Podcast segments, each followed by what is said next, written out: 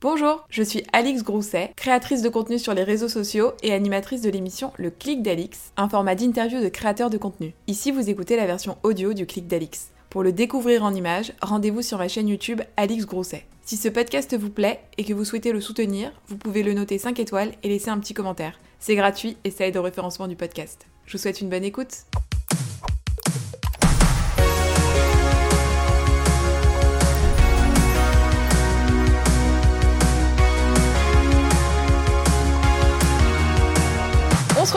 Aujourd'hui dans un nouvel épisode du Clic d'Alix. Aujourd'hui, je suis avec Maxime, aka Sora. Bonjour, bonjour. Comment ça va? Bah ça va très bien, merci beaucoup de l'invitation, je suis très content d'être là. Ça me fait d'autant plus plaisir que tu n'as pas fait beaucoup d'interviews.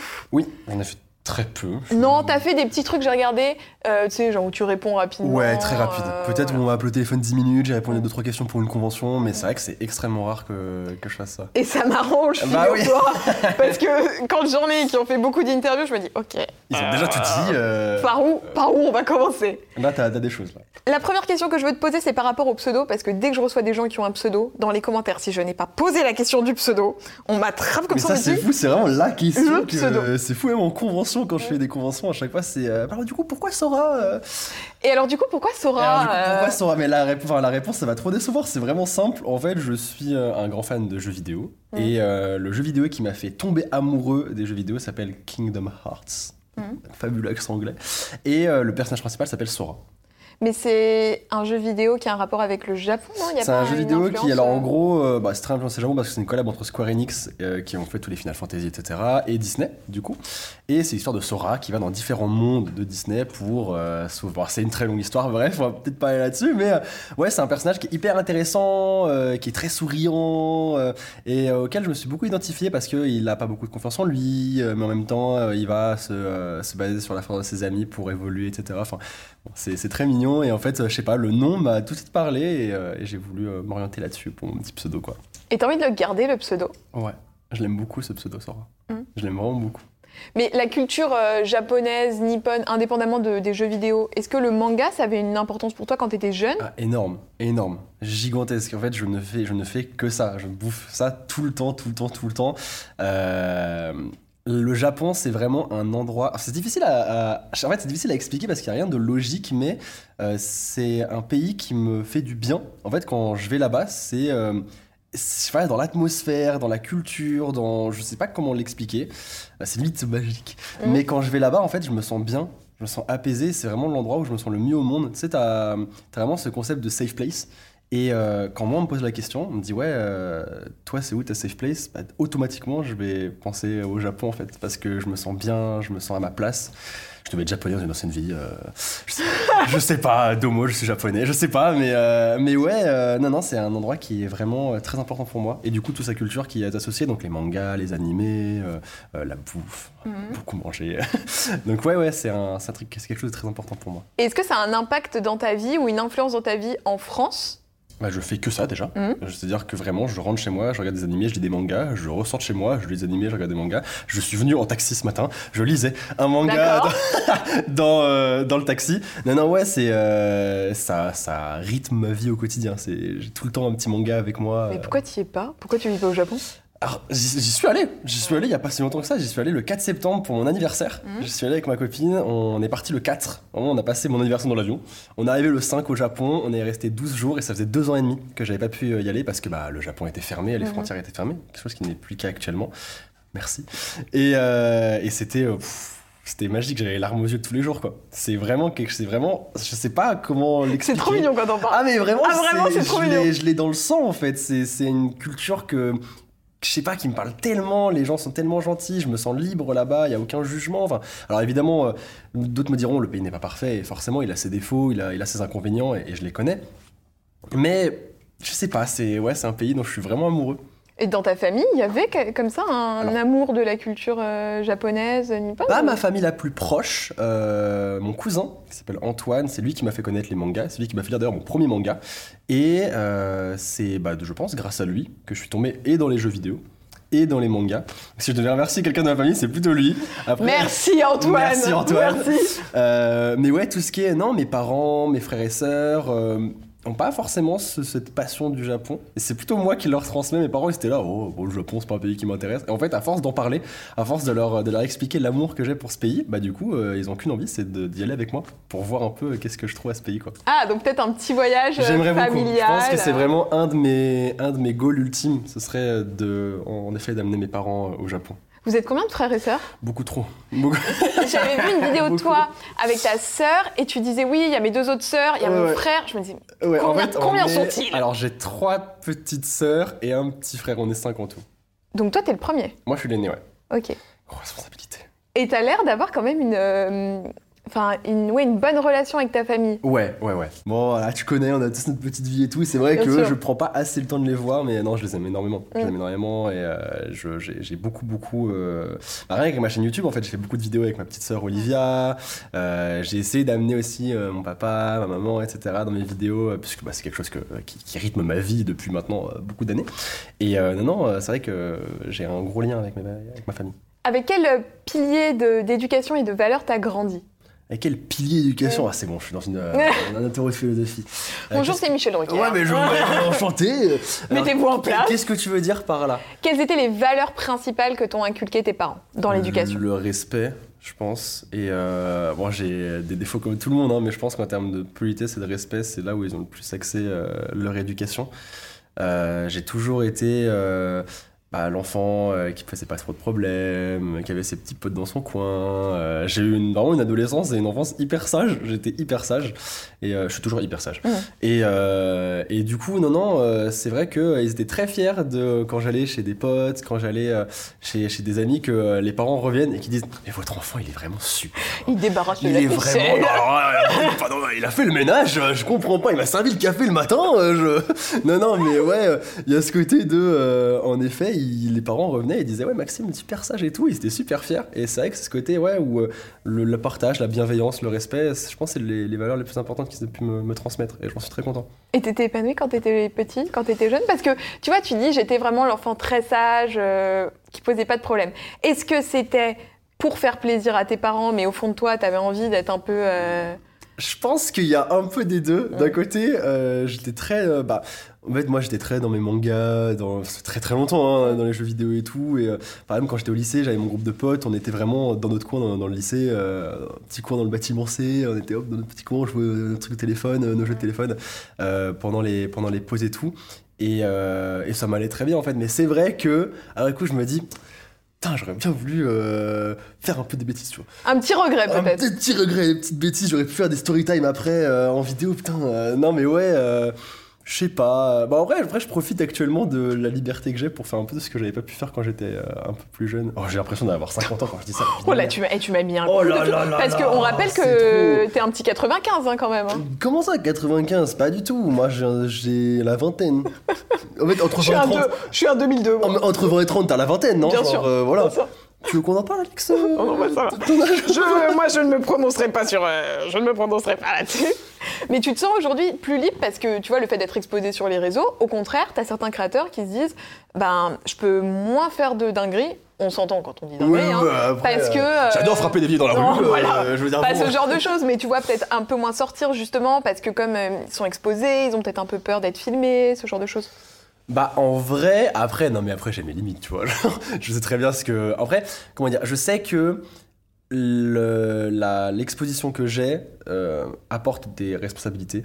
Grand pouvoir, finalement, implique euh, de grandes responsabilités, comme disait euh, Bilbo le Hobbit, je crois. Bien Je sûr. me souviens bien. Et euh, non, non, en vrai, je sais que j'ai une responsabilité parce que je sais qu'il y a des gens qui me suivent et qu'il il y a, il y a ce côté où j'ai pas envie d'amener un mauvais comportement ou même que, je sais pas, j'ai envie de transmettre des bonnes valeurs. Ça a toujours été le plus important sur ma chaîne, transmettre la bonne humeur, le sourire. C'est vraiment ce qui me caractérise, c'est la bonne humeur, le sourire. C'est j'ai envie, quand on vient sur mes vidéos, euh, de juste se poser tranquillement, d'oublier tous ses soucis, d'oublier toutes les galères qu'on a eues au travail, à l'école ou peu importe où. Et, euh, et si je faisais des dingueries euh, tous les jours, ce serait pas du tout en accord avec mes valeurs à moi. Donc non, non, euh, mais t'as ce côté plus liberté parce que bah, quand j'étais un peu plus jeune, je viens d'une famille qui avait pas forcément beaucoup d'argent. Euh, je veux dire, quand on allait au cinéma une fois dans le mois, on était content. Alors j'ai toujours eu tout ce dont j'avais besoin et mes parents ont toujours été hyper généreux avec moi. Ils se saignaient vraiment de fou pour, pour que j'ai la dernière console à mon anniversaire, pour que j'ai tout ça. Mais c'est vrai qu'il y avait ce côté où, euh, voilà, on allait au McDo une fois dans le monde, on était trop content, c'était la sortie et tout, le McDo machin. Et, euh, et là, maintenant que j'ai mon indépendance, que j'ai un peu plus d'argent, etc., forcément, j'ai plus de liberté, je peux faire un petit peu tout ce que j'avais envie de faire quand j'étais un peu plus jeune et que je pouvais pas le faire. Est-ce que ça te fait peur, ça? Euh, Tu vois, d'avoir justement plus de moyens, plus d'argent et moins de limites. Est-ce que tu arrives à t'imposer un cadre ou... Ouais. Parce que j'ai toujours, parce que justement, le côté, euh, le fait qu'on on ait été dans une famille euh, de classe moyenne, tu vois, et que euh, on m'ait inculqué les valeurs de l'argent, je suis pas euh, quelqu'un qui euh, qui connaît pas ses limites. Je sais, euh, je connais la valeur de l'argent, je sais ce que ça fait de de pas en avoir énormément, je sais ce que ça fait de devoir économiser pendant des mois pour acheter sa petite console ou pour acheter un jeu de de Wii ou de DS. DS. De Nintendo DS. DS, savez, c'est le truc qui s'est déclopé là. Euh, et non, et du coup, euh, j'ai- je connais mes limites et je sais que euh, je suis pas quelqu'un qui, qui craque de l'argent dans tous les côtés. euh, J'économise beaucoup, je suis quelqu'un de très économe, je suis quelqu'un de très terre à terre, qui a les pieds sur terre. Donc, non, non, il n'y a aucun souci là-dessus. T'avais bossé avant de faire ta chaîne YouTube ou ça a été ton premier métier finalement? Ah, ça a été mon premier métier. Alors, j'ai eu un boulot étudiant. Je je sais pas si je peux dire des, des enseignes. Mais, quoi. tu, mais eh, c'est pas la télé. Ouais, je sais pas, je pose la Tu question. balances quoi. ce que tu veux. Ok, euh, je travaillais à Leclerc euh, quand j'étais étudiant, donc j'avais ma petite chaîne YouTube sur, sur le Teco, et, euh, et du coup, je bossais à Leclerc tous les week-ends. Et tu faisais quoi Et je faisais de la manutention, vraiment, je faisais du facing. Mhm. Je me levais à 4h du mat, je faisais du vélo jusqu'à mon, petit, mon petit Leclerc, puis je faisais de 5h du matin à 10h du matin du facing, donc je rapproche, je récupérais les, je ramenais les produits vers le devant D'accord. Pour faire genre c'est tout propre. Et ça, je le faisais pendant, pendant 5 heures. Après, ça a évolué et j'ai travaillé le samedi et le dimanche. Et euh, ensuite, quand YouTube a dépassé la somme que m'apportait ce boulot étudiant, bah là, du coup, j'ai arrêté euh, ce boulot étudiant et je passais directement sur YouTube. Parce que euh, le, tu as commencé YouTube quand, toi? J'ai commencé, alors il y a très longtemps, Ouais. il y a très très longtemps, j'ai commencé YouTube. euh, Enfin, moi, j'ai commencé YouTube, franchement, je crois que j'avais 15 ans. Et donc ça a mis du temps quand même à te rapporter Ouais, ouais, ouais. Alors après, alors ça, j'ai eu plusieurs phases. Il y a eu plusieurs phases. Il y a eu plusieurs chaînes YouTube, il y a eu plusieurs pseudos. Mhm. Euh, il y a eu plusieurs phases, mais on va dire que Sora, la chaîne Sora, euh, je l'ai depuis 6 ans. Et j'ai commencé en mai 2016, si je dis pas de bêtises, le 27 mai 2016. Et j'ai commencé à gagner un salaire à peu près, à peu près le SMIC en décembre 2016. Donc juste avec les vues YouTube. Ouais. Ok. En décembre 2016. Quand tu commences, euh, donc t'es à quelle période de ta vie? T'es en... t'es au collège alors? Euh, quand je commence, commence ou quand je commence Sora Quand tu commences, commence Quand je sur les commence réseaux. vraiment à m'intéresser La YouTube. première vidéo que tu lâches sur les réseaux. Ouais, je devais avoir. euh, Franchement, je sais plus, mais je devais avoir. Ouais, 14 ans, 15 ans, un truc comme ça. Mmh, 15, donc 16 on ans, est un en truc comme ça. Troisième ouais, seconde, un truc troisième comme ça. seconde, un truc comme ça, ouais. Quelle est ta motivation première quand tu commences? Juste, je kiffe de fou. En fait, j'ai toujours été, euh, et j'ai plein, euh, j'ai des petites photos où je jouais à, la PlayStation 2 et tout, et en fait, je parlais tout seul. Je disais, waouh, putain, eh, c'est incroyable, maman, regarde et tout, je peux aller à droite, à gauche, regarde, lui, il est génial. Voilà, je, je, parlais en fait tout seul, et ils m'ont toujours vu parler à, mes jeux euh, tout seul. Et quand j'ai découvert, à la base, j'ai découvert Dailymotion. Ouais, la base, j'ai découvert Dailymotion, un mec qui s'appelle Nato75, que, que vraiment qui me fascinait. Et en fait, j'avais pas euh, l'argent pour m'acheter euh, un jeu qui s'appelle euh, Assassin's Creed, c'était Brotherhood, je crois, un truc comme ça, euh, pour être précis. Et en fait, du coup, je suivais son let's play. Donc son aventure sur le jeu et à un moment il dit ouais euh, bah du coup moi je vais migrer sur YouTube euh, machin. Donc euh, bah, je me suis dit trop dommage moi je veux le suivre aussi donc je suis YouTube. Et là j'ai découvert tous les piliers donc Diablo X9 Monsieur le V12 bon ça parlera pas forcément aux plus jeunes mais c'était les gros piliers de YouTube de l'époque. Et il y en avait un troisième qui est bizarrement connu mais qui s'appelle Bismuth 3 qui était un peu le pilier humour du, de, de, de ce moment-là, de cette époque-là. Et euh, en fait, j'ai adoré euh, sa personnalité, ce côté. Je me disais, ah, mais c'est incroyable, il fait des blagues, il rigole et il peut parler Et en même temps, gens. il joue. Mais ouais, et en même temps, il joue, donc il joue au jeu vidéo, il fait comme moi, mais il y a des gens qui lui répondent. C'est trop bien. Et donc, du coup, je veux trop faire ça. Et donc, c'est ce que j'ai fait. C'est comme ça que je me suis dit, euh, mais let's go, en fait, euh, moi aussi, je veux, je veux jouer et je veux parler à des gens et que les gens me répondent et que je dise, je sais pas si je suis bloqué à un niveau d'un jeu vidéo, que les gens me répondent en commentaire et me disent comment on se débloque et tout. C'est trop bien. Et du coup, c'est comme ça que, que j'ai commencé YouTube, ouais. Ça avait un rapport aussi peut-être avec euh, l'école et le fait que tu juste ton petit groupe de potes, que vous soyez entre non, vous pas ou vraiment. pas, ou non, pas de rapport? non, pas vraiment. C'était vraiment juste, j'avais envie de, de papoter avec des gens euh, au-delà et vraiment. J'avais pas énormément de. Alors à ce, ni- à ce niveau-là, c'est venu un peu plus tard, mais au ce moment-là de ma vie, j'avais pas énormément de potes qui étaient hyper axés jeux vidéo. J'étais vraiment euh, plus. euh, Bon, ils avaient tous euh, le délire, euh, voilà, foot, euh, tout ça. Et moi, Ouais. c'est des trucs qui m'intéressent pas du tout, vraiment. Et, et du coup, en effet, peut-être que le fait de pas avoir forcément des potes qui sont hyper axés jeux vidéo, manga, etc., peut-être que c'est là où je me suis dit, en effet, bon, bah, je vais peut-être aller voir autre, autre part pour, pour avoir ce côté que je recherche, en fait. Donc tu commences par du gaming. Ouais. Et maintenant, aujourd'hui, quand on regarde ta chaîne YouTube, il n'y a pas de gaming. Ouais, il y en a plus, ouais. Sur Twitch, ça fait un petit moment. Ouais, ça fait un petit moment bah, en fait. N'est là- pas un coup de pression du tout, parce que là, je alors, sens... le contenu, le contenu, à un moment, j'ai l'impression que tu fous rien, là Non, non, non, non, sur YouTube, il y a énormément de contenu, mais qui n'est Ouais. plus gaming. Ouais. Euh, En comment fait- tu définis ton contenu aujourd'hui? Bah, c'est du divertissement, Est-ce qu'on peut principalement. parler de fit and fun?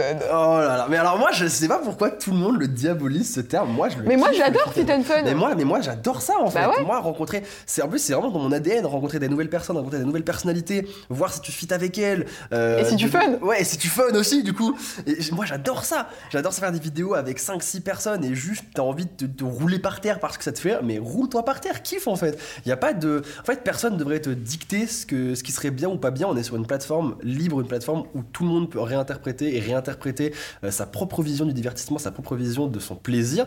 Mais kiffe en fait. Si tu veux faire du fit and fun, fais du fit and fun. Si tu veux pas faire du fit and fun, fais pas de fit and fun. Mais il y a aucune diabolisation à faire sur n'importe quel contenu en fait. Et, euh, et moi j'adore faire du fit and fun, j'adore faire des trucs avec des potes, j'aime trop ça. Et euh, j'en referai encore pendant longtemps. Non, mais il y a eu tout ce truc. Non, mais t'as raison de le dire. C'est vrai qu'il y a eu tout ce truc où c'était un peu euh, décrié, où on a un peu jugé les gens qui faisaient ça. mais je trouve pas. Enfin, en fait, pour moi, c'est trop dommage. En fait, on, on se juge déjà H24 les uns les autres dans la vie, euh, dans la vie au quotidien. Et on est sur une plateforme où en fait, on peut juste donner notre vision de la création et notre vision du, du bonheur, du plaisir et du kiff euh, comme on le voit en fait, comme on le souhaite. Pourquoi on se juge Enfin, juste chacun fait tout dans son coin. On est sur YouTube, il y a tellement de propositions de contenu. Si t'aimes pas, regarde pas, c'est tout. Mm. Enfin, il y a pas de. C'est un truc qui me. Ouais, c'est un truc qui vraiment me fascine, ce côté de j'aime pas, mais je regarde quand même pour dire que j'aime pas. Mais regarde pas en fait, mon frère, je sais pas, c'est trop. ben, Je sais pas, t'as vraiment, t'aimes pas un pain, tu vas chez une boulangerie, t'aimes pas la baguette, t'y parle retournes, hein, retournes tous les jours. Madame, j'aime pas votre baguette, hein, vraiment, elle est pas bonne, mais je vais quand même la prendre pour la tester. Tu l'aimes pas, change de boulangerie, tu vois, genre, euh, je sais pas, ça me fascine. euh. Qu'est-ce que t'aimes, toi, sur les réseaux alors? Moi, j'aime euh, rire. J'adore rire. Non, mais J'a- J'adore rire. là, j'ai le même de Ouais, Karim bien sûr, mais évidemment, évidemment. Non, moi, ce que j'aime, c'est vraiment avoir le sourire, avoir. euh, j'aime trop, euh, ouais, les- le truc bon délire, euh, les vidéos un peu conceptuelles. J'aime bien tout ce qui est un peu conceptuel, un peu challenge et tout. Sur, je regarde pas énormément de vidéos YouTube parce que j'ai pas trop le temps de regarder autant de vidéos que je faisais avant. Euh, je vais regarder principalement, euh, je sais pas, je regarde beaucoup Squeezie par exemple. Parce que je trouve que ce mec est, est fascinant. Euh, en termes de, de réussite, c'est vraiment. il, enfin, il est balèze, quoi. Et, et tout ce qui est concept, bah, par exemple, je dis une bêtise. Moi, j'aime beaucoup l'absurde. Ouais. J'adore l'absurde. C'est l'humour qui me fait le plus rire. Euh, je sais que, euh, typiquement, euh, la vidéo de, de, où il ouvre des, la porte et il y a des trucs derrière improbables, j'adore, tu vois. On la mettra dans la barre d'infos si Ah, vous l'avez pas mais vu. C'est génial. Et la vidéo, une des vidéos qui m'a fait le plus rire sur YouTube, c'est la vidéo de McFly et Carlito, où ils ouvrent une porte et t'as que des chauves à l'étage. Enfin, en fait, c'est tellement improbable ce truc que ça me fume de rire. En fait, j'adore l'absurde. Le côté, euh, il y a un truc, derrière- il y a que des chauves derrière la porte, ouvre, il y a que des chauves. Mais qu'est-ce que c'est que ce bordel? J'adore. Je trouve ça génial. Donc le dimanche, t'es au taquet, quoi. Max Carlito, un petit thread de Squeezie. Pas, pas quoi. vraiment, mais, euh, mais ça dépend les concepts. Mais ouais, régulièrement, je regarde. Régulièrement, je regarde. C'est quoi le feat que tu rêverais de faire? On en a parlé un peu euh, juste avant, tu me disais avec qui t'avais fité déjà, avec Juju par exemple. Le feat que j'aimerais, que je rêverais de faire. Genre, il n'y a pas d'histoire de euh, tout le monde veut faire un feat avec toi. Tu prends qui Bah, je pense, euh, je pense que Squeezie me fait vraiment rire, quoi. Il me fait vraiment rire. Squeezie me fait vraiment rire. Joey me fait beaucoup rire aussi. Euh, Mastu aussi, je le trouve très Ils cool. sont forts. hein. Ouais, Mastu, je le trouve très cool aussi parce que je trouve qu'il a eu une très belle évolution et je le trouve très sincère dans ce qu'il dit, dans ce qu'il fait, dans ses paroles. Donc je pense que ouais, ça sera entre les trois, je pense. Mais d'ailleurs, c'est eux qui avaient été un peu visés pour toutes ces histoires justement de Ouais, fit and fun. À ouais. l'avènement de la Redbox. Euh, oui, je, entre autres, je pense. Il y en a beaucoup qui ont été visés. Parce qu'en fait, en fait, Fit and Fun, on ça veut tout et rien dire en fait. Parce qu'on est tous à faire des feats avec ses potes. Et, euh, mais oui, peut-être qu'en effet, ils étaient peut-être un peu visés. Je sais pas trop. T'as pensé quoi du Grand Prix Explorer Puisque tu parles de Squeezie? C'était une dinguerie. Moi, j'y étais du coup. Ah, t'es allé? Ouais, j'ai eu la chance d'y aller et euh, c'est extraordinaire. En fait, c'est fou de voir la direction qu'a pris, euh, pris YouTube. C'est extraordinaire de voir que maintenant, euh, enfin, on, on part de, de, de personnes qui, qui font juste des vidéos dans leur chambre. Et en fait, on est passé à un gars qui a, qui a ramené euh, 50 000 personnes dans le circuit Bugatti au Mans. Et surtout, un million de million viewers. de viewers sur Twitch. Enfin, c'est en vrai c'est fascinant, mais c'est hyper inspirant. C'est génial de se dire que maintenant on arrive à un niveau où euh, bah, on peut, on se professionnalise tous de notre côté en tant que youtubeur, tiktoker, instagrammeur, etc. Et euh, c'est génial, c'est génial. C'est, je pense que ça ouvre, je pense que ce Grand Prix Explorer va ouvrir la porte à beaucoup de choses maintenant. Et tu vois, même je trouve que ça redore peut-être un petit peu aussi le blason de l'influence euh, dans les médias traditionnels. Euh, Il y a beaucoup l'extrait d'Ardisson qui a tourné. bien sûr, bien Euh, je resitue vite fait pour ceux qui n'avaient pas vu, mais Squeezie avait été interviewé par Ardisson il y a quelques années, et Ardisson avait été un petit peu méprisant dans le boulot de Squeezie en disant que euh, il faisait juste des vidéos dans sa chambre, et versus aujourd'hui Ouais. ce qu'il a réussi à faire. Bah, C'est vrai, inspirant quand même. euh, ouais, à vrai, on est toujours un peu pris pour des clowns. Mais en vrai, non, c'est hyper inspirant ce qu'il a fait. Et c'est en vrai, après, là, on va pas, enfin, autant pas faire de langue de bois, c'est clairement du niveau de la télé ce qu'il a fait, tu vois. Ah bah, la C'est même, d'ailleurs, je crois hein. que la, la- la régie, je crois que c'est même la régie qui s'occupe de- des 24 heures du Mans en termes de télé. Donc, non, non, c'est c'est impeccable et euh, c'est fou, non, c'est génial. C'est- Parce que tu sais, il y a aussi toute cette image, je pense pour les gens qui connaissent assez peu les réseaux sociaux, enfin il y a- il y, a deux camps. Il y a les Mm. gens qui connaissent les réseaux qui vont te dire que c'est super parce qu'effectivement ça peut euh, voilà, créer des synergies entre les gens, créer un vrai effet de groupe, comme là par exemple 50 000 personnes qui se réunissent. C'est énorme, c'était impressionnant. De l'autre côté, il y a les gens qui peut-être apprécient moins les réseaux, ou alors à juste titre qui vont aussi mettre en garde parce qu'il y a forcément des dérives, qui vont dire que les réseaux aussi ça peut enfermer les gens. Bah après, euh, à toute euh, nouvelle technologie, t'as toujours une dérive qui va avec, quoi. En fait, t'as aucun point positif sans un point négatif qui est associé pour n'importe quel domaine, finalement. Tu vois, la télé, ce sera, je pourrais dire pareil, en fait, pour n'importe quelle chose. Euh, les jeux vidéo, les livres, c'est tout, n'importe quoi, t'as toujours forcément une dérive qui est associée. Mais non, moi, personnellement, je, je vois pas ça comme, comme quelque chose de hyper négatif, dans le sens où mes meilleurs potes, ils viennent d'Internet. Et je les aurais jamais connus. Alors oui, on peut dire, oui, mais t'aurais connu d'autres personnes. Ouais, et ma meilleure amie, euh, du coup, qui est, qui est Dooms, qui est Flavie, euh, je l'ai rencontrée via YouTube. Euh, J'ai rencontré Maxime Fritz, qui lui vient de Belgique, que j'aurais jamais rencontré sans, sans YouTube. Et c'est la première personne que j'ai rencontrée via les réseaux. Vraiment un truc complètement par hasard. J'ai fait une vidéo, je crois, c'était sur. euh, c'était il y a longtemps, je faisais une vidéo sur Call of Duty, comme n'importe qui à, à ce moment-là. Et euh, il m'a mis un commentaire en mode Ah, t'es trop cool, euh, viens, on fait une vidéo. Oh, c'était comme ça que ça marchait à l'époque. hein. C'était vraiment cool, on vient, on fait une vidéo. Et du coup, euh, je dis Oh, trop bien, il y a un gars qui trouve mes vidéos bien et tout, donc j'ai fait une vidéo avec lui et tout. Et, et on a fait une vidéo ensemble, et en fait, ça fait maintenant 11 ans qu'on est potes. Wow. Ouais, c'est immense, ça fait énorme, 11-12 ans 11 qu'on est potes. Et, euh, et il est venu à la maison, il connaît ma famille. euh, Enfin, je veux dire, c'est vraiment euh, mon, meilleur pote ici, quoi. Et c'est juste fascinant de pouvoir te dire que t'as un gars d'un autre pays que tu n'aurais jamais rencontré avant, qui est devenu ton meilleur pote, qui est venu dormir chez toi, qui vous avez vécu des choses incroyables ensemble. C'est fou, quoi. C'est génial. Oui, il y a des belles histoires hein, dans ces. Ah, mais il y en a plein, mais il y a comme des mauvaises, tu vois. Oui, c'est ça. Toi, tu as eu une bonne expérience donc de Ouais, ça. moi j'ai une bonne expérience. Alors, franchement, en mauvaise, bah, j'ai eu des déceptions comme n'importe qui. J'ai eu des gens auxquels je me suis attaché et qui finalement en valaient pas la peine. Mais, Dans euh, l'influence? Dans l'influence, ouais, dans l'influence, ouais. Ouais, dans l'influence. Et euh, même si j'aime pas trop ce terme d'influence, euh, mais, mais oui, dans l'influence. Et maintenant, franchement, le positif et surpasse largement le négatif que j'ai pu, que j'ai pu rencontrer dans ce domaine. Pourquoi t'aimes pas le mot influence Bah, je trouve ça hyper péjoratif. hyper, Ouais, bien je sûr, je savais, j'attendais, j'attendais. Pourquoi Ah, t'aimes pas l'influenceur vas-y. Influenceur, qu'est-ce que t'en penses de ce terme Alors, est-ce Je- que t'es Ah, influenceur Moi, je déteste ce terme d'influenceur. Vraiment, ça me rend fou quand les gens disent ça, quoi. Et, et- mais le pire, c'est qu'en fait, on nous, on nous rabâche tellement ce mot que même moi qui déteste ce mot, j'ai tendance à le dire parce que tout le monde le dit, en fait. Et je déteste ça, ça fait c'est hyper péjoratif. Je suis pas un, un- un berger avec ses moutons en disant achetez ce produit-là. Non, je suis pas comme ça. Tu j'influence. En fait, oui, j'influence Oui. comment dire, de manière euh, inconsciente ou consciente avec euh, des, des produits avec les marques, etc. Mais ce que je veux dire, c'est que t'as as vraiment ce côté euh, hyper péjoratif qui ressort de ce terme. Non, je suis un créateur de contenu, je crée mon contenu, je peux parler de marques, de produits que j'apprécie parce que, enfin, parce que ça me permet de financer des projets qui sont vraiment fat, etc. et, que, et qui me permettent de kiffer encore plus et de créer encore plus de contenu. Mais influenceur, je trouve ça horrible comme mot, quoi. C'est, je sais pas, je, j'aime. Bah, puis en ce moment, c'est un peu décrié quand même avec tout ce qui se passe euh, autour de l'influence. Ouais, ouais, euh, ouais. Complément d'enquête. ouais, ouais, en ce moment, j'avoue que l'influence, euh, c'est pas fou. Non, mais je sais pas, on entend parler de ce mot-là partout et j'avoue que je, je suis pas fan du tout. Je suis créateur de contenu avant d'influencer qui que ce soit. En fait, quand j'ai commencé YouTube, moi, je savais même pas qu'on pouvait être rémunéré. Quand j'ai commencé, euh, quand j'ai commencé à faire mes petites vidéos sur Call of Duty, je faisais des vidéos tous les jours et tout, je kiffais machin. Je savais même pas qu'on pouvait gagner de l'argent avec. Donc, je Tu te souviens du premier jour où tu t'es dit Attends, mais qu'est-ce qui se passe là? Pourquoi on me propose de gagner de l'argent? Franchement, je m'en souviens même pas. Je m'en souviens même pas. Parce a un moment, pas- je même pas comment je l'ai appris. truc. Ouais. Je- bah, en fait, tu actives le Google AdSense, Mm. qui est du coup euh, bah, l'espèce de, de- de compte de chaque, chaîne- de chaque chaîne YouTube. Mais franchement, je me rappelle même pas. Je. Ah, je me rappelle pas. Et tu te souviens du jour où t'as reçu ton premier paiement?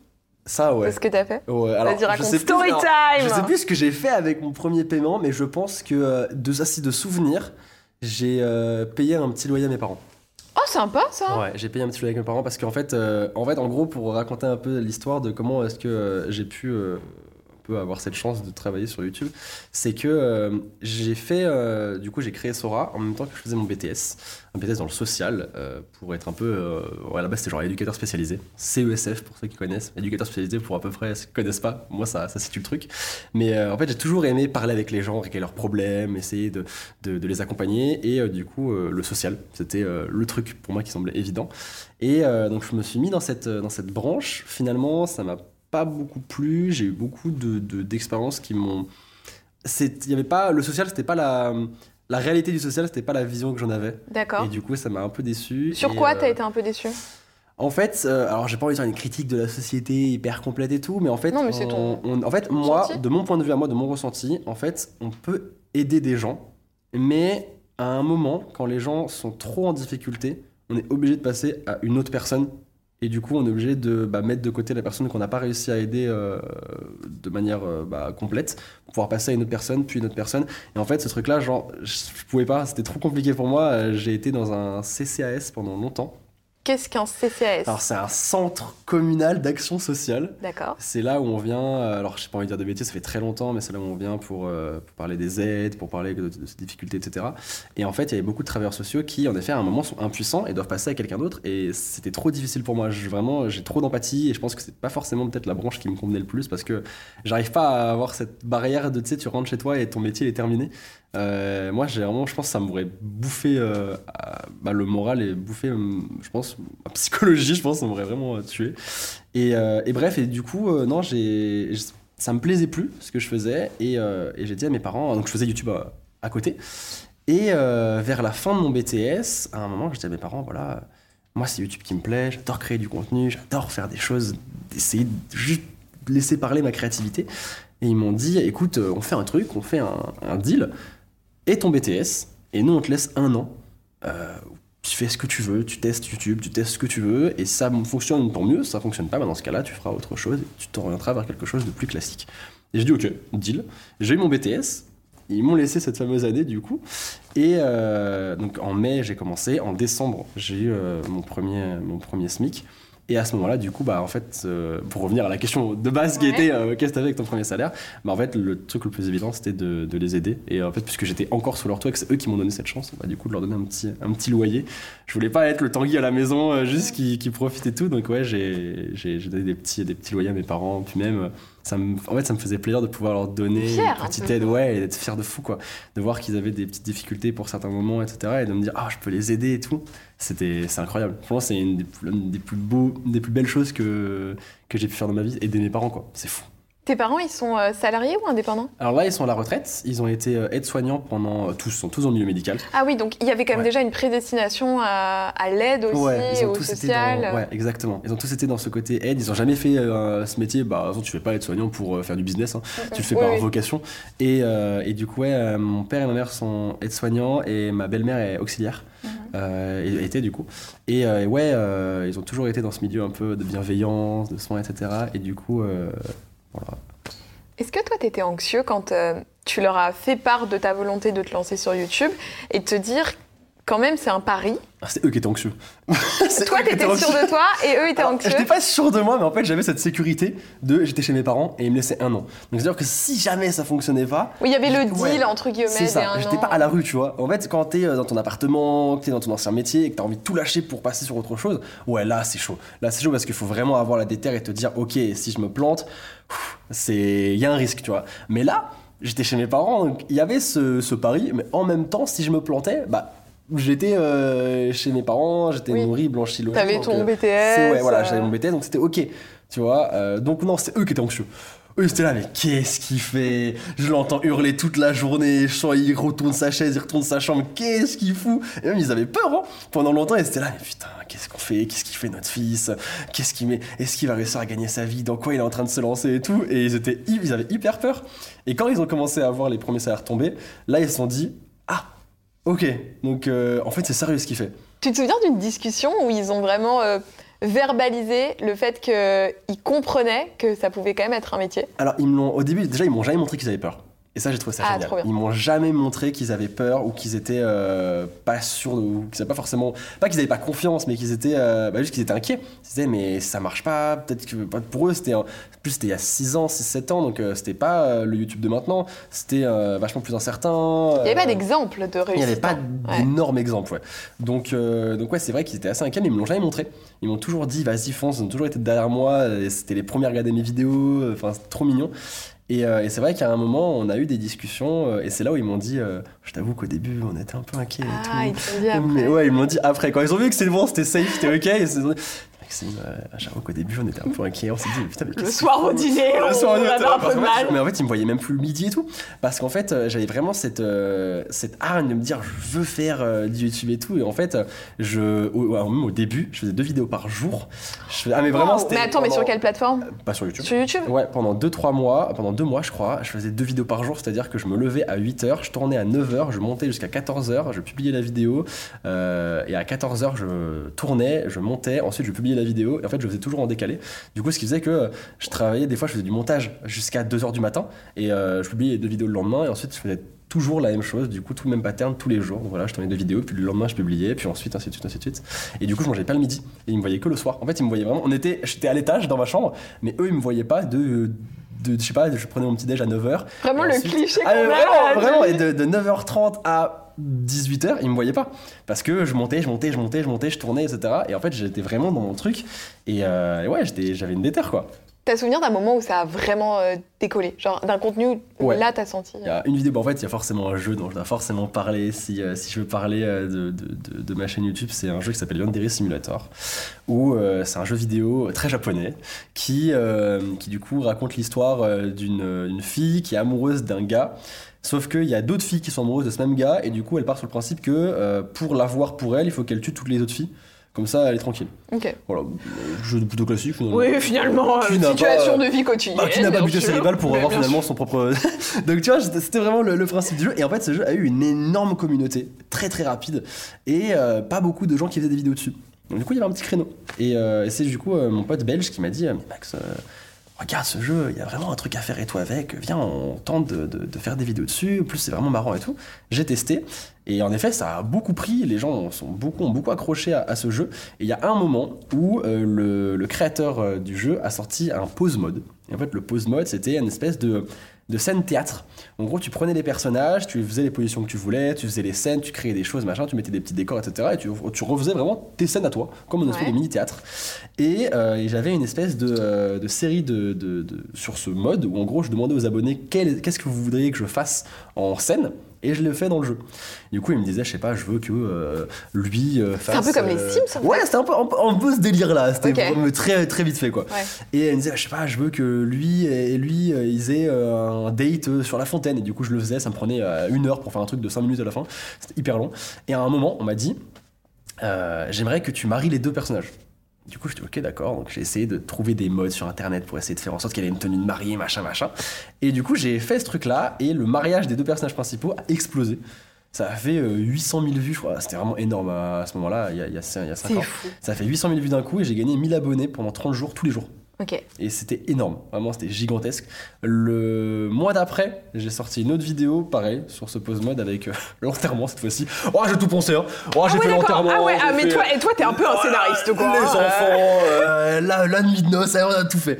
Et ça a re-explosé, ça a refait euh, du coup 1000 abonnés par jour pendant 30 jours. Et en fait, ça s'est vraiment très très vite enchaîné. Et là, ça, là c'est là que ça a explosé. Et après, du coup, euh, j'ai commencé à me diversifier petit à petit. Et là, en effet, ça a commencé à, à bien bien marcher. Et après, t'as transitionné vers ce contenu un Ouais. peu plus lifestyle En avec d'autres fait, gens. Yandere Simulator, je le faisais vraiment beaucoup. Je le faisais vraiment, je, je crois que j'en faisais une par jour à ce moment-là. Après, ça a commencé à me lasser, donc j'ai commencé à passer sur euh, 4 par semaine, euh, puis 2, puis 3, puis, enfin, puis 3, puis 2, puis 1, puis ensuite j'en faisais de moins en moins. Et j'ai commencé tout doucement à me diversifier, à faire beaucoup plus de choses parce que je voulais pas m'enfermer dans une case. Je suis vraiment pas ce... En fait, je me lasse très vite. Mais c'est dur ça sur les réseaux parce qu'une Mm. fois que tu as construit une communauté très niche sur un seul euh, bah, là, jeu, Bah, en l'occurrence, euh, tu vois, c'est comme tous les gens qui ont fait beaucoup de vidéos je mange bleu, Ouais, ouais. je mange vert, Ouais. etc. Les gens ne veulent plus que ça, sauf qu'à un moment donné, quand tu as mangé toutes les couleurs de l'arc-en-ciel, c'est bon, donc- exactement ça, et en fait ça m'a fait peur. Mm. Mais vraiment, ça m'a fait vraiment très peur. En fait, quand je me suis rendu compte que je m'enfermais dans cette niche, j'étais là mince, mais euh, je veux pas faire ça toute ma vie en fait. Je veux pas faire que ce jeu-là toute ma vie parce que bah, à un moment le jeu ça va saouler, à un moment euh, moi ça va me saouler, à un moment le jeu peut-être va plus marcher, il va se finir, je sais pas, tu vois. Et, euh, c'est vrai que euh, il y a vraiment ce virage que j'ai pris en mode, ok, d'accord, il faut absolument que j'arrête d'en, faire tout le temps. Donc du coup, j'ai vraiment réduit drastiquement euh, le contenu que je faisais sur ce jeu à défaut de faire bah, du coup d'autres jeux en D qui m'amusaient. Et du coup, j'ai fait cette transition assez, je veux dire douce. Je l'ai quand même fait assez rapidement. Et euh, les gens ont accroché.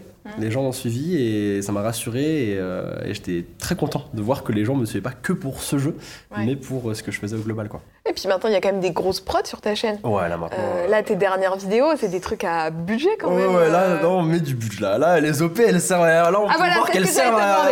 D'où vient ce budget Bah, des OP, C'est des OP, donc c'est les OP qui Ouais. financent les gros projets. complètement. Et toi, tu réinjectes dedans ou t'arrives toujours à autofinancer la vidéo Alors, il y a, il y a des fois vraiment, hein, et euh, franchement, ah, je- là, j'ai pas d'exemple en tant que tel, mais il y a des fois, je pense que, bah, là, par exemple, pour les prochaines vidéos qui arrivent en novembre, euh, il y a des grosses vidéos qui arrivent parce qu'il y a un nouveau studio que je fais. Bon, on en parlera, je pense, après, Ouais. mais je pense que ça va arriver à un moment forcément. Ça arrive Ouais, ça, ça arrive forcément, je, je- je le sens. Je le sens, je le sens. Mais ouais, euh, du coup, en effet, les prochaines vidéos qui arrivent, il y a beaucoup de, de prod, il y a beaucoup de gros concepts qui m'amusent beaucoup. Et je pense que à chaque fois, elles sont sponsorisées par une OP. Et je pense qu'il y a facile 80% de l'OP qui passe dedans. Parce que, euh, parce que oui, euh, forcément, il y a des vidéos où euh, là, ça va plus être bah, pour mon plaisir, enfin, en- en- dans, le sens, euh, je parle financier, Mhm. pour mon plaisir, pour ma vie, pour ma vie quotidienne. Et il y a des moments où vraiment des OP vont être à 90% des fois sur une. Il y a des fois vraiment même, ça dépasse le, le montant de l'OP. Et c'est moi qui rajoute un petit Ouais. peu parce que, parce que ça m'amuse trop, parce que j'ai trop envie de faire cette vidéo. Et que même si elle coûte cher, bah tant pis, j'y vais à fond, quoi. Et je sais que ça va plaire aux gens. Donc, donc j'y vais. Et ça leur plaît justement aux gens? Bah, des fois oui, des fois non. C'est le pari, c'est le jeu, tu Mais tu sais, le côté euh, où maintenant énormément de contenus sont justement très produits, on cherche à faire euh, des, des- des- de plus en plus de prod, genre tu sais, les cache-cache géants, ce genre de Ouais, trucs. ouais. Est-ce qu'à un moment, il n'y a pas aussi une audience qui recherche un contenu peut-être un peu plus simple? Je pense que c'est le cas. Je pense que tu as raison parce qu'on m'a déjà fait la réflexion de euh, oh là là, mais c'était mieux. C'est le fameux c'était C'était mieux, mieux avant, le sûr. fameux. Euh, mais en même temps, en fait, c'était mieux avant. Oui, non. En fait, déjà non, c'était mieux avant pour lui parce qu'il y a la nostalgie qui parle. Mais moi, je m'amuse trop. Oui, en fait. le principal, c'est que toi, tu kiffes. Moi, je m'amuse trop. Et peut-être que ces critiques sont là, mais elles sont minoritaires ou majoritaires? Non, c'est minoritaire. Mais je pense que c'est surtout la nostalgie qui parle en fait, parce qu'ils me suivaient pour, euh, bah, pour Yandere Simulator ou pour euh, le gaming, etc. Et en fait, euh, ça leur manque et je peux comprendre. Et c'est pour ça que j'aimerais, euh, j'ai une chaîne secondaire que j'utilise absolument pas, mais que j'aimerais reprendre pour pouvoir du coup ramener du gaming parce que c'est quelque chose que j'aime beaucoup. Mais euh, non, non, c'est assez minoritaire. Mais je, je peux comprendre parce que même moi, il y a des- y, a des formats que des youtubeurs faisaient avant que, euh, bah, qui me manquent. Comme Et, quoi. alors j'ai pas alors je savais que t'allais me dire comme quoi. J'ai pas forcément d'exemple mais euh, non là là j'ai pas forcément d'exemple comme ça qui me viennent mais ça m'est déjà arrivé de me dire ah il fait plus ce format là c'est dommage j'aimais bien mais en même temps il faut évoluer euh, enfin je veux dire si la personne ça lui plaît plus bah ça lui plaît plus. Moi avant je faisais énormément de vidéos réactions j'en faisais vraiment beaucoup je faisais n'importe quel sujet sur internet et je faisais une vidéo réaction dessus. Bah ça m'amuse plus en fait. Juste ça m'ennuie. Et, euh, et je trouve ça dommage. En fait il y a vraiment ce côté qu'est-ce qui est le mieux? Est-ce que c'est mieux que j'évolue vers quelque chose qui me plaît plus et que je m'amuse? Ou est-ce que c'est mieux que je fasse quelque chose que les gens attendent de moi mais que je m'enferme là-dedans et que finalement je suis je sois plus épanoui je pense que la meilleure chose c'est la première option tu vois La question est vite répondue, la question comme est on vite dit. répondue. Ouh là là, un retour en 2017. euh. Et puis aussi, c'est arrivé à un moment où tu as, été chez Webedia, donc forcément grosse Mhm. agence avec euh, plus de moyens techniques, un studio euh, plus grand, euh, des, des- moyen de faire plus de choses aussi. Donc ça Ouais, correspondait pousse à la ça. créativité, ouais. Mm. En vrai, ça pousse à la créativité parce que tu as des studios qui sont à, à ton, à ton service. Comment ça se passe là-dedans? C'est quoi? C'est on te met des studios? Alors en gros, tu as des studios à disposition, donc tu as plusieurs plateaux de tournage, tu en as un qui ressemble à une espèce de, de- de- d'appartement haussmannien, tu en as un qui ressemble à un espèce de petit café, et en fait tu demandes à le réserver. Donc, par exemple, je dis, je sais pas, là j'ai un tournage, j'ai une idée de... J'ai envie de faire, par exemple, j'ai fait un, truc où je faisais des mélanges de nourriture. Ça m'a beaucoup amusé ça, où je demandais aux abonnés leur mélange de nourriture les plus bizarres, ouais. ouais, mais des trucs que les gens mangent, tu vois. Genre la pêche au thon, Mais pour nos amis les Belges. ah oui, ah oui, ça on adore. Ah oui, oui. Ah, ça il y a un vrai sujet. hein. Moi j'en ai parlé une fois. Là il y a une vraie. euh, J'ai goûté, la pêche au thon, ça va. Poulet compote, c'est ignoble. Non, Il faut arrêter de faire ça. Mais ça, c'est pour moi ça c'est faux. Ça c'est les gens Je qui veulent. mais non, non, je t'assure. Tu mon- mon- crois Mon pote belge, quand je lui ai dit, quand je lui ai parlé de ça, il m'a dit, mais poulet compote, frites compote. Ah, en sûr. même temps, remarque. Poulet frites compote, Tu me diras, euh, ouais, on mange bien avec des pommes au. Ouais, oui, ça me- c'est vrai. Non, non, comme- c'est pas vrai, non, c'est pas vrai. Non, vraiment, compote de pommes avec des frites et du poulet, c'est non. C'est vraiment non, c'est non. Mettez du ketchup. C'est alors que pêche au thon, à la limite, je peux accepter, c'est pas si mal. Mais euh, après, t'as des gens, ils mangent de, de la pastèque dans leur, la pastèque et de la fraise dans leur, euh, dans leur salade. Enfin, bref. Ouais, ça, moi, je suis cette team. Donc là-dessus, Ah ouais? je me- oui, oui. Bah, moi j'ai du mal, j'avoue. Bon, euh, ouais, pour moi, je suis pas trop sucré salé, j'avoue. Mais bref, ça pour dire que du coup, j'ai eu cette idée de vidéo et. euh, T'as tes petits studios. et donc du coup, j'ai demandé à Webedia, je dis voilà, le 17 octobre, est-ce que je pourrais avoir ce studio-là pour faire ma vidéo machin de telle heure à telle heure Et ils me mettent sur une espèce de planning et hop, je peux tourner ma vidéo là-bas.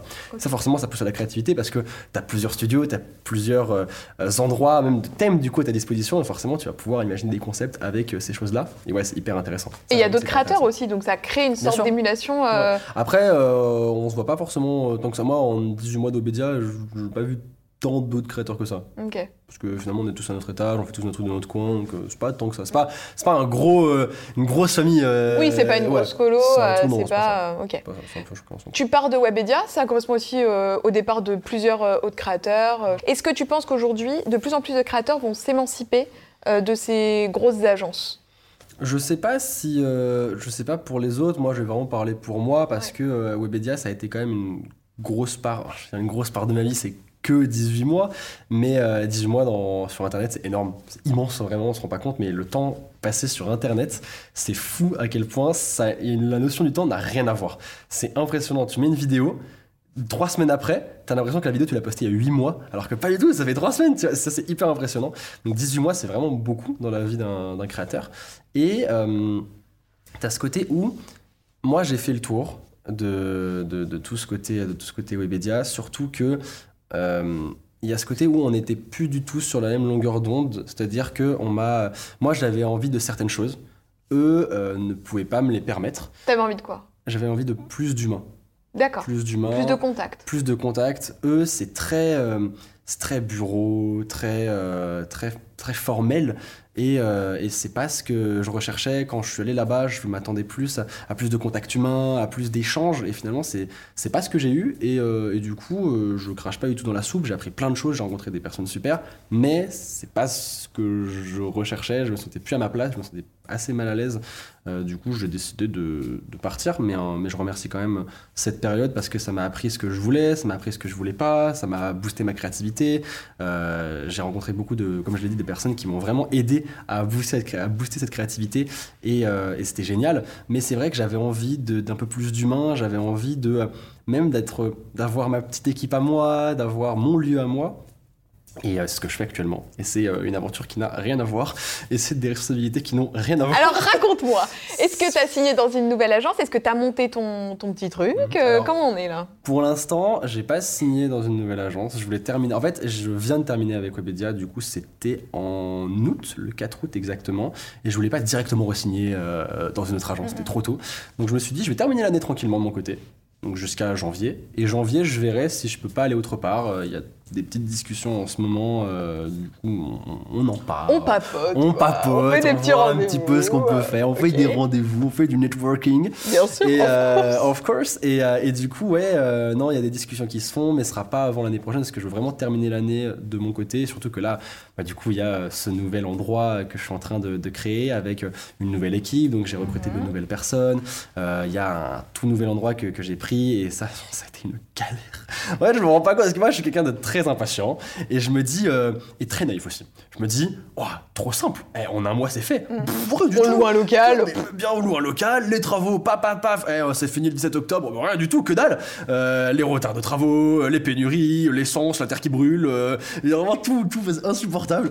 Et, euh, et du coup, c'est un délire, c'est vraiment. euh, ça n'a rien à voir, et, mais c'est hyper intéressant. C'est hyper excitant, hyper intéressant, et du coup, donc, euh, j'ai enfin un nouvel endroit euh, que je suis en train de, euh, de- de construire euh, à mon image, avec un nouveau décor de studio, euh, avec enfin, bref, plein de choses qui arrivent. Ça, j'adore chez euh, les gamers ou chez les gens qui font du gaming et beaucoup de réactions, c'est le décor. Ah, mais moi j'adore ça! Les, les vidéos reveal de décor. Ah, mais oui! C'est, je me souviens, Joyka, quand il avait fait son reveal de décor, c'est vraiment un moment qui est attendu, C'est sacré, c'est vraiment, c'est c'est limite cérémonial quoi. Mm. On est vraiment en train d'essayer de faire quelque chose d'assez cool et d'assez euh, poussé, d'assez poussé. Euh, là, j'aimerais euh, faire autre chose que juste coucou, c'est mon nouveau décor. On aimerait faire quelque chose de beaucoup plus ambitieux. C'est beaucoup de boulot, mais on essaye de le faire et normalement pour mi-novembre ça devrait sortir et, et ouais j'ai hâte de montrer un petit peu ce que j'ai imaginé dans ma tête. On est en train de travailler avec des, avec des gens qui sont vraiment très talentueux et, et je suis trop content parce que là c'est vraiment mon studio à mon image. Je me suis toujours bridé dans, euh, dans mon idée de studio, dans mon idée de décor parce que, parce que je sais pas, parce que je voulais pas être trop associé à, tel, à tel truc, parce que je voulais pas faire telle chose, parce que je voulais pas ressembler à tel youtubeur, parce que machin, machin. Et là je me suis dit, hé, t'es dans ton coin, qu'est-ce qui te fait du bien, qu'est-ce qui, qu'est-ce qui, qu'est-ce que tu aimes? Et, et fais-le. Et là, euh, je, me suis, je me suis lâché et on a fait un truc vraiment cool. Et j'ai trop hâte. De retard dans les livraisons de construction et tout. Mais, euh, mais j'ai trop hâte. J'ai 100% trop à son image, quoi. Ouais, vraiment, là, c'est quelque chose que j'aime, dans lequel je me sens bien. Et euh, j'ai trop hâte de montrer aux gens. C'est quelque chose même sur lesquels je me suis. bah, D'ailleurs, les, gens qui- enfin, les gens qui suivent mes vidéos, et notamment les. Parce que forcément, bon, c'est pas un secret, hein, mais il y aura beaucoup de, de- de japonais, enfin, de. Japon, euh, de japonisation, je voulais dire, euh, dans, dans mon studio. Et euh, ceux qui ont su, par exemple, mon vlog euh, que j'ai fait avec ma copine au Japon, euh, pourront remarquer qu'il y a quelques petites choses que, dont je me suis inspiré. Ah là là. Il a mis des petit- petits trucs dans le décor, des J'ai petits trucs cachés. Des, ah oui, des petites choses de mes voyages. non, non, ouais. À fait, ouais. retrouver, on trouvera les En indices. vrai, ouais, hein, en vrai, ouais. Il y a des petites références sur les Ça, choses que j'ai j'adore vues ça. et c'est génial. Mais ouais, un décor, moi j'adore. En fait, c'est en fait, c'est le lieu où tu vas vivre plein de choses, plein de nouvelles expériences et dans lequel tu vas être en fait 80% de ton Mhm. temps. Donc autant qu'il soit. Ah bah t'as intérêt à te sentir bien, quoi. Ouais. Hein, ouais. Et c'était pas forcément le cas de tous mes décors, donc. euh, Et j'avais vu une vidéo où tu disais que t'étais- t'avais loué un appart il y a je sais pas combien de temps et que c'était un peu l'appart de l'angoisse. Ouais, ouais, oh, c'était un enfer. Oh, quel cauchemar cette période. Mon Dieu, mais quel enfer. Oh, j'ai, j'ai- franchement, j'ai détesté cette période. Moi, c'est une période. Bah, d'ailleurs, je suis limite. euh, c'est un moment où j'étais. Alors, j'en parle vraiment très très peu parce que je suis quelqu'un qui est. alors, oh, je sais pas si ça se voit, mais je suis quelqu'un de très timide et qui a euh, très peu de confiance en soi. Vraiment euh, très peu.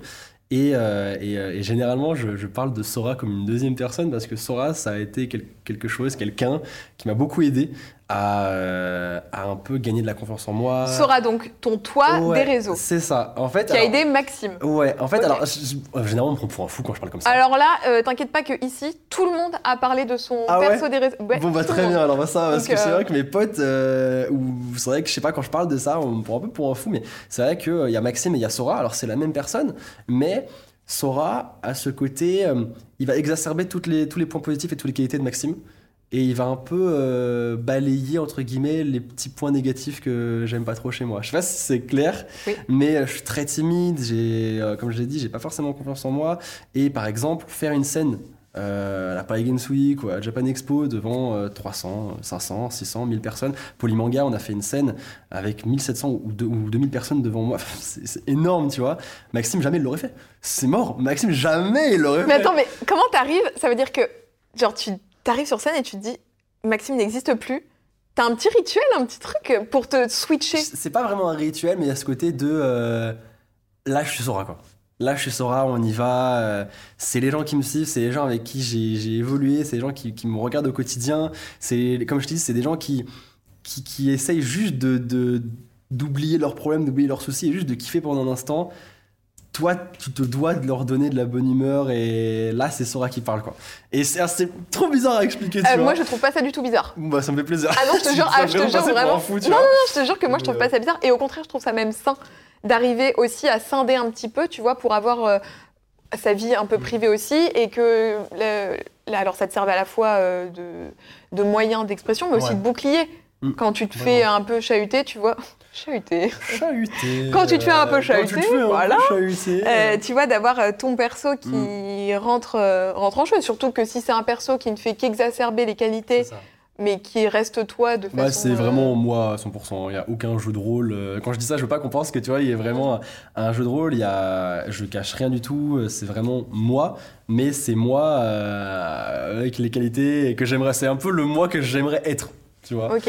Et, euh, et du coup, non, non, c'est vrai que. euh, Et dès le début, t'as eu ce, hmm, ce perso ou, ou pas Quand tu t'es lancé au début? Non, je, oh, oui et non, dans le sens où euh, ça a pris du temps. En fait, je pense que le fait de, de, de faire des vidéos et, et d'avoir Sora avec moi, ça a ce côté de. Ça a pu en effet m'aider petit à petit, d'année en année, à aller vers ce côté euh, j'ai un peu plus confiance en moi, je suis un peu plus sûr de ce que je fais, je suis un peu plus ambitieux. Ça a été, c'est pas été immédiat. Il n'y a pas eu euh, jour 1, je fais des vidéos, alors je suis Sora, maintenant let's go. Non, ça, c'est pas été comme ça. Mais petit à petit, en fait, c'est ce côté, euh, je sais pas, euh, oh putain, j'allais dire un truc, jamais on va, je sais pas si on va avoir la rêve, Anna Montana, genre. Bah bien sûr. Bah, alors attends, you Je get sais the pas. best of both worlds, Ah, évidemment. The Best of Both Worlds, ça va être un peu Anna Montana, tu vois. Et, euh, Mais ça fait, ici, bam, biberonné à la vie de palace de Zack et Cody, Anna Montana Putain, et euh, on est les sorciers de ensemble, Waverly on est Place. Tellement ensemble. Disney Channel représente, Bien on est là. Et, euh, et ouais, c'est un peu genre Anna Montana, tu vois. Ok, donc là, t'as ta perruque blonde, là, Là, j'ai ma petite perruque blonde, là. Attends, non. Est-ce que là, t'es... Ah, je suis un peu. Je dirais que je suis, là, je suis plus Maxime que Sora. Mais c'est Ah. trop bizarre, c'est trop marrant de dire ça, mais c'est vrai qu'il y a ce côté un un peu Maxime, un peu Sora, et euh, il y a les deux s'entremêlent. Mais c'est vrai que lorsque euh, je fais mes vidéos, lorsque je suis. euh, euh, en convention, bah, j'ai plus ce, ce- ce côté un peu plus Sora. Parce que, par exemple, je sais pas, je dis une bêtise, il y a des fois où je passe une mauvaise journée comme tout le monde. Hein, euh, je veux dire, euh, des gens qui me disent en commentaire Mais comment tu fais pour sourire tous les jours? Comment tu fais pour être heureux tous les jours Bah, je le suis pas. Comme ça, c'est réglé, tu vois, je le suis pas du tout, je suis comme tout le monde. Et quand je suis en convention et que, par exemple, je sais pas, j'ai passé une super mauvaise journée ou un super mauvais week-end, je peux pas me permettre de faire la gueule en fait. Euh, ils viennent pour me voir, on est là pour échanger, ils sont là. des fois, il y a des gens qui font des kilomètres et des gens, il y a des gens, ils ont changé de pays pour venir. C'est- c'est c'est un tellement ouf en fait, c'est incroyable. Il y a quelqu'un qui était venu me voir et qui m'avait dit on vient du Maroc et on est venu juste pour te voir. Quand on t'a vu, on repart.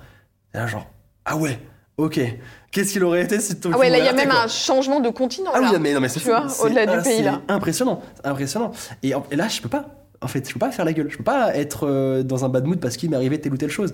Donc c'est là où il y a plus ce côté. euh, je me mets dans la peau de Sora, en mode euh, elle- la personne est venue, elle a changé de continent pour venir me voir. Bah, il faut que je sois au top en fait pour elle et pour qu'elle soit heureuse et que et que elle soit bien quoi. Donc c'est là où je suis plus dans ce côté Sora que dans le côté Maxime. Je sais pas si tu vois un peu ce que je veux dire. Et ce que je remarque aussi, c'est que tu, tu fais partie des rares créateurs hommes, il n'y en a pas beaucoup, qui parlent beaucoup de, euh, de leurs sentiments, de ce qu'ils ressentent. Tu avais fait une vidéo, je m'en souviens, c'était euh, sortie de confinement, Hmm. ou vraiment une vidéo à cœur ouvert, où Ouais. tu avais parlé. C'était hyper compliqué ce moment-là. Ouais. Je pense pour beaucoup de personnes, mais c'est là où j'allais en venir euh, justement. C'est que euh, cette période où j'avais cet appartement avec le décor et tout, et cette période que j'aimais pas du tout, c'est parce que le, conf- le- le confinement m'a beaucoup beaucoup affecté et j'en ai très peu parlé parce que, bah, comme je te l'ai dit, j'aime pas forcément parler euh, des choses négatives. Je préfère plus amener du positif sur la chaîne que du négatif, mais c'est pas plus mal aussi de temps en temps de, de montrer un peu la réalité derrière le derrière euh, derrière le sourire. Et c'est vrai que euh, cette période m'a beaucoup beaucoup affecté. euh, j'ai limite, euh, alors, également j'en parle très peu, mais c'est limite été une dépression que, j'ai pu faire. Je pense que je pense qu'en j'étais carrément en dépression en fait à ce moment-là, parce que euh, comme beaucoup de personnes, on nous a tout coupé d'un coup. Il y avait plus de possibilités de sortir, plus de possibilités d'aller au cinéma, d'aller au restaurant. Et en fait, je l'ai hyper mal vécu. Et, euh, et du coup, en plus de ça, c'était le moment où j'ai déménagé sur Paris. Mhm. Avant, j'avais euh, mon petit côté, mon petit chez moi à côté de, de Marne-la-Vallée, donc euh, à côté de Disneyland et tout. Euh, mon petit chien, j'avais des, des espaces verts, j'avais plein de trucs. Et d'un coup, je passe à Paris, euh, 17e arrondissement, avec. euh, Ah oui, donc intramuros, pas d'arbres. Ouais, rien du tout, du béton, du bruit tout le temps. ce côté également où je suis passé d'un 66 mètres carrés à un 32 mètres carrés, cinquième étage sans ascenseur, un tout petit studio avec du coup ma copine, mon chien. Euh, j'étais là, ok, bon, euh, ça fait bizarre. Beaucoup de, c'est une grosse cassure, tu vois, un gros changement. Et du coup, bah, puisqu'avant euh, mon studio était dans mon, appartement euh, Ouais. à, à côté de, de Disney, bah là, puisque c'était un 32 mètres carrés, c'était un studio, impossible. Donc on a dû trouver un- un- une solution. Et il y a eu ce fameux appart qui était à 10 minutes à pied euh, de- de- du studio et, euh, et qui était une catastrophe en fait parce qu'on a dû trouver très vite quelque chose parce que bah, le- ça- la, Mhm. la- la situation commençait à devenir de plus en plus compliquée et qu'il fallait absolument bah, que je puisse travailler quoi. Et, euh, et en fait cet appart il avait il faisait 9, 10 mètres carrés, un truc comme ça, tout petit. Euh, et euh, il y avait des trous dans la porte, c'est-à-dire que vraiment on voyait l'intérieur à travers la porte, c'était n'importe quoi. Belle isolation Euh, ah, parisienne. Et en plus de ça, moi je déteste. Alors, ça, c'est vraiment un truc. euh, Il y a des gens qui. Attends, est-ce que je peux deviner ce que tu vas me Euh, dire Vas-y. Que les gens t'entendent faire des Ah vidéos ouais, je déteste ça, moi, ça me rend fou, je déteste ça. Il y a des gens, ils s'en ils s'en foutent. Hein. Moi, je peux pas. Quand on m'entend faire mes vidéos, je peux pas. Et, euh, et en fait, là, tout, tout l'immeuble m'entendait. En fait, parce qu'il y avait, pas- il y avait un trou dans la porte. Donc en fait, euh, je faisais mes vidéos et tout l'immeuble m'entendait. Et ça me rendait malade. Et en fait, j'ai dû passer tout le confinement comme ça à euh, devoir, du coup, faire des stations, sortir, euh, aller jusqu'au studio, aller dans un endroit en plus qui. En fait, je trouve qu'il avait une énergie hyper négative, ce, cet endroit. Vraiment, je le sentais mal. Et quand j'allais dans ce studio, je me sentais pas bien. Et ça, tout ça, ça a fait que vraiment, c'était une période que j'ai détestée. Et, euh, ouais, en effet, euh, c'est une période où euh, j'en ai un peu parlé dans, dans la FAQ que j'ai sortie avec ma copine il n'y a pas longtemps. Et c'est vrai qu'il y a ce côté où ça a eu un impact, mais tellement fort que c'était quoi C'était mars 2020, Ouais. comme ça. Bah, en fait, on est en 2022, on est en octobre 2022 actuellement, et ça m'a poursuivi jusqu'à là, quoi. Donc pendant deux ans, où j'ai été hyper mal pendant plein de moments, ça a eu un impact hyper compliqué sur ma psy, sur ma psychologie, etc. Euh, et- Ça avait quelles répercussions bah, en fait, j'ai été très. euh, je sais pas pourquoi, mais il y avait ce côté très. euh, stress, très anxieux. Énormément d'anxiété. Vraiment, ça a développé une anxiété, mais immense en moi. Et en fait, la moindre chose pouvait avoir des proportions immenses. Je dis une bêtise, je sais pas. euh, vraiment des trucs ridicules. Hein. Des fois, euh, je sais pas, je me lève, euh, mon téléphone me- s'allume plus. Et en fait, ça, ça commence à faire une crise d'anxiété parce que j'ai des rendez-vous, parce que je dois machin. Et en fait, une personne qui va réagir euh, normalement va te dire Ok, bon, machin, je vais aller à, un Apple Store pour faire en sorte qu'il se répare, machin, machin. Ou alors je prends un téléphone. De... Enfin, tu vois, j'essaie de trouver une solution. Moi, en fait, j'étais paralysé. J'étais en panique et je faisais des crises de, de panique, crises d'anxiété. Et en fait, je... c'était invivable. Invivable. Et du coup, petit à petit, j'ai commencé à essayer de travailler là-dessus, à apprendre euh, à, à travailler sur moi. Et actuellement, ça va beaucoup mieux et j'en suis très content parce que c'est invivable. Et euh, ouais, c'est vraiment, je pensais pas que, euh, que cette période de, de- de mars 2020 euh, m'avait autant affecté, mais euh, obligé de voir que si, complètement. Quand tu dis travailler là-dessus, c'est quoi? C'est pas, je suis allé voir des personnes, euh, j'ai aucune honte à le dire. tu Mais c'est trop bien. Mais tu sais, ça c'est un truc pareil dont on parle beaucoup hein, Ouais. ici. hein. Parce Et- que je pense que c'est très important, même en tant que créateur de contenu et même compliqué. de façon plus globale. Ouais. Mais là, parce qu'on est en- entre, enfin, on parle beaucoup de créateurs de contenu ici, mais d'aller voir un psy, euh, même Ouais. avant un psy ou toute Mhm. autre euh, hyper personne important. qui est formée pour Et aider. justement, j'en profite que les gens euh, que les gens nous regardent, mais c'est quelque chose que vous devez absolument pas diaboliser en fait. Mm. C'est quelque chose de tout à fait normal. Il y a des gens directement en fait, et, et même moi, moi le premier, hein, dès le début, je me suis dit, il faut que j'aille voir un psy ou un psychiatre, machin. Non, c'est, je suis fou, c'est bon. Pas du tout en fait. C'est, bien de pouvoir parler à une, une personne qui peut euh, t'écouter sans te juger, euh, sans et qui garde les choses pour lui en fait. Tu peux lui dire ce que tu veux et c'est juste il garde ça pour lui et c'est entre toi et cette personne là et c'est tout. Et c'est hyper important. C'est un défouloir, c'est tu peux être aidé, tu peux. Il y a plein de personnes dans mon entourage et surtout dans, la, dans le milieu de création, on est vraiment beaucoup hein, en vrai, euh, bah, qui ça a beaucoup euh, beaucoup aidé. Et, euh, et non, franchement, euh, je pense que si j'avais pas décidé d'aller voir des personnes pour m'aider, je pense que je serais encore actuellement en galère et, euh, et je pense que je serais encore très malheureux. Donc non, non, je suis très content d'avoir fait ça. Et si jamais euh, vous, vous avez euh, cette espèce d'hésitation ou ce côté un peu honte, bah, n'ayez pas honte, c'est hyper important et c'est normal en fait. Ah oui, carrément. Même avant que ça aille mal, c'est un truc dont je, Mm. parle beaucoup, euh, tu vois, pour préparer un peu le terrain, justement. euh.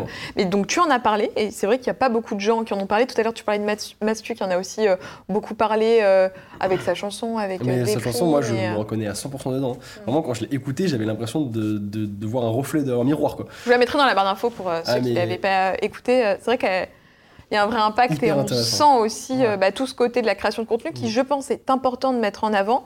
Euh, pour pas non plus véhiculer, tu vois, une fausse image. Bah, en fait, c'est milieu. hyper simple de. Tu, sais, tu vois les stories, tu vois, genre, ouais, oh là, j'ai reçu euh, tel colis de telle marque, oh là, aujourd'hui, euh, je fais du canoë euh, avec euh, Brad Pitt. Euh, tu vois, genre, euh, et euh, très sympa, Brad Pitt. La vidéo. Un grand, un grand sportif de canoë. Hein, euh, grand, Sur ski avec Johnny Depp Non, euh, la semaine ouais, prochaine. on est comme ça. Mais ouais, non, non, c'est vrai qu'on a tendance, et même, c'est vrai que je me suis heurté des fois à des amis qui me disaient, euh, mais en fait, euh, ta vie, elle est parfaite. Je dis, les frérots, euh, non, c'est pas ça du tout en fait. C'est juste, en fait, Instagram et, les autres réseaux, on met ce qu'on veut en fait. Évidemment que je vais pas mettre aujourd'hui ma vie c'est de la merde.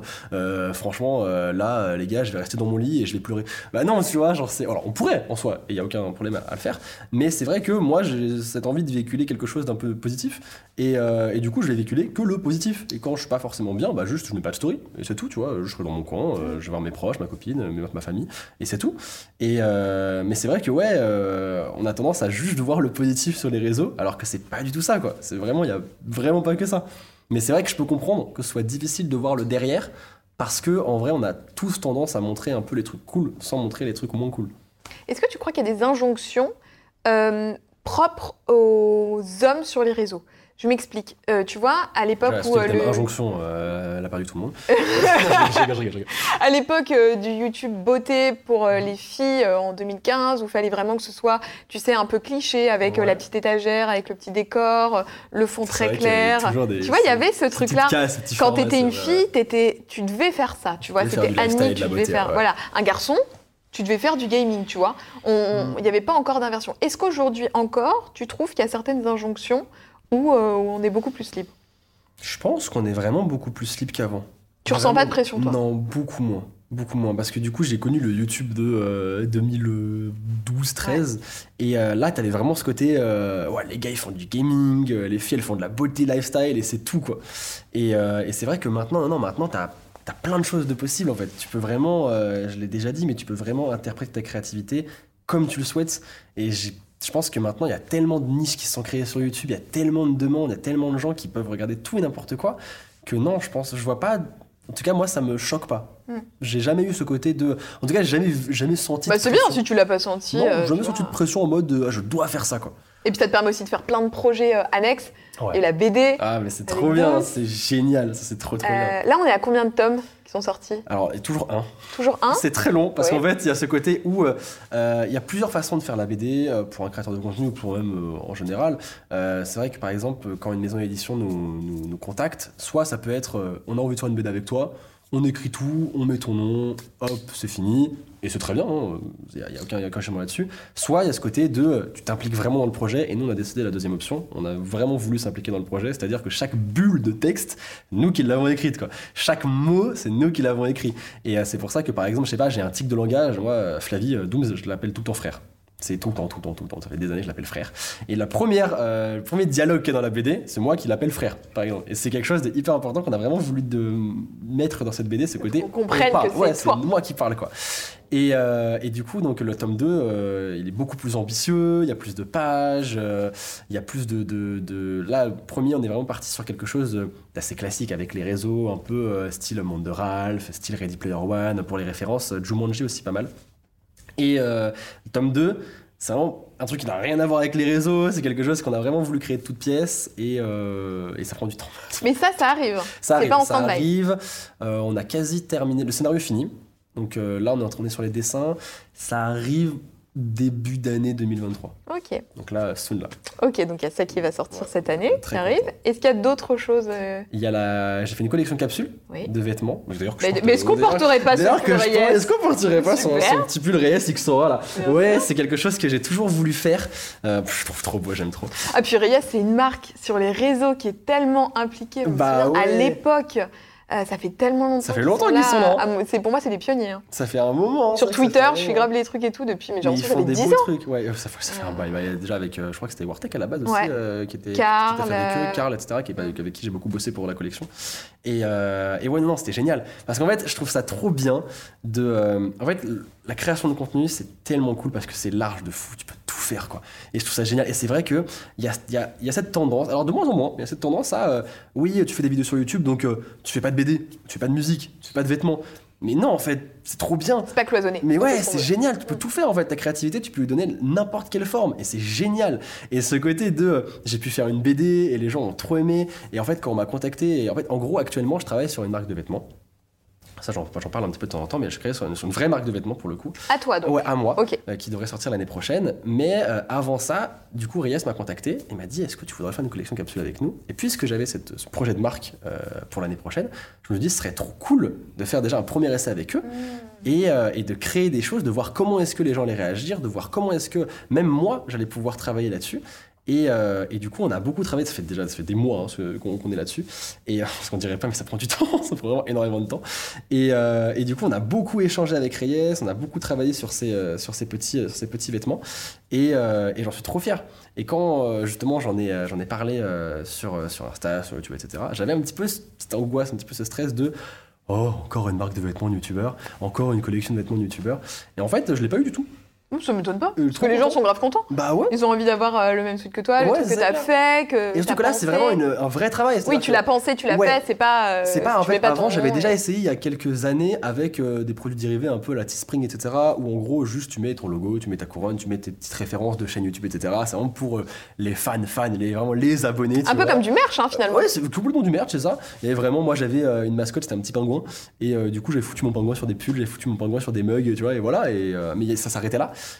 Et là, il y a, ça avait rien à- là, ça n'a rien à voir. Là, c'est vraiment pas un truc où il y a écrit un gros Sora ici, euh, il y a une grosse couronne, mon Oui. gros logo. Bon, elle est un petit peu là. Oui, en gros, les gens qui te connaissent, on les rêve. Ceux qui te connaissent pas se disent le sweat est hyper sympa, exactement. unisexe. euh, on Et en fait, tu peux le porter. Si tu me connais pas, tu peux le porter. Si tu me connais, tu peux le porter. Et ce que je voulais, même moi, je suis pas forcément à l'aise de porter un énorme suite avec un énorme Sora, abonne-toi à ma chaîne YouTube euh, sur- le Pouce tu vois. Non, euh. vraiment, c'est pas possible, tu vois, c'est pas possible. Je comprends totalement. Et du coup, c'est ça que je voulais faire. Je voulais créer un vrai truc avec un vrai design, avec euh, bah, travailler avec des vrais, euh, des vrais graphistes, des vrais designers et tout. Et franchement, c'est trop cool. C'est trop intéressant de faire ça. Et du coup, euh, j'ai trop aimé l'expérience et, euh, et je suis content parce que les gens ont été hyper, hyper réceptifs. Ouais. trop Eh ben, on a hâte de voir la suite, et puis Merci sur le beaucoup. site, etc. Ouais. Bon, je mettrai tout dans la barre d'infos, comme ça, quand ça sortira, ce sera prêt. Waouh, mais c'est gentil. Il y a une petite tradition à la fin du Ah. clic, c'est que tu mentionnes. Attends, T'inquiète pas, hein, tout va bien se passer. Là, j'ai vu le coup de Quelle tradition, c'est quoi? C'est on va faire un quiz en 10 questions. Quels sont tes pires dramas? Non, quoi, comment ça C'est que tu mentionnes juste quelqu'un que tu aimerais bien voir à ta place, soit un pote que tu aimerais bien, soit euh, quelqu'un que tu connais pas, mais dont tu serais curieux euh, du parcours, et puis qui vienne venir. Et puis comme ça, je ne te cache pas que je fais une petite passe décisive en DM. Aïe, Donc, aïe, aïe, euh, aïe, aïe. Son choisis que bien. tout ce sympa et tout. Regarde la séquence.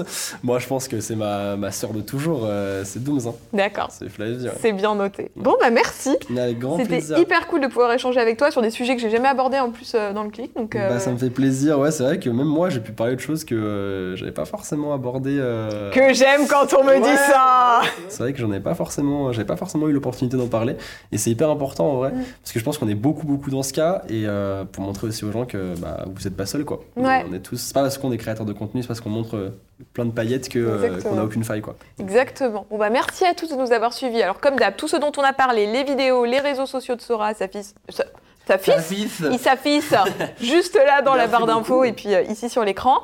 Vous nous dites ce que vous en avez pensé dans les commentaires. Comme d'hab, vous dites aussi qui vous aimeriez voir pour les prochaines interviews. Comme ça, moi, je viens piocher. Et puis on se dit à bientôt. Hein à bientôt. Ciao. Salut. J'espère que cet épisode vous aura plu. Il y en a encore plein d'autres à découvrir sur ce podcast et sur ma chaîne YouTube. Et puis en partant, euh, n'hésitez pas à laisser un petit commentaire. À bientôt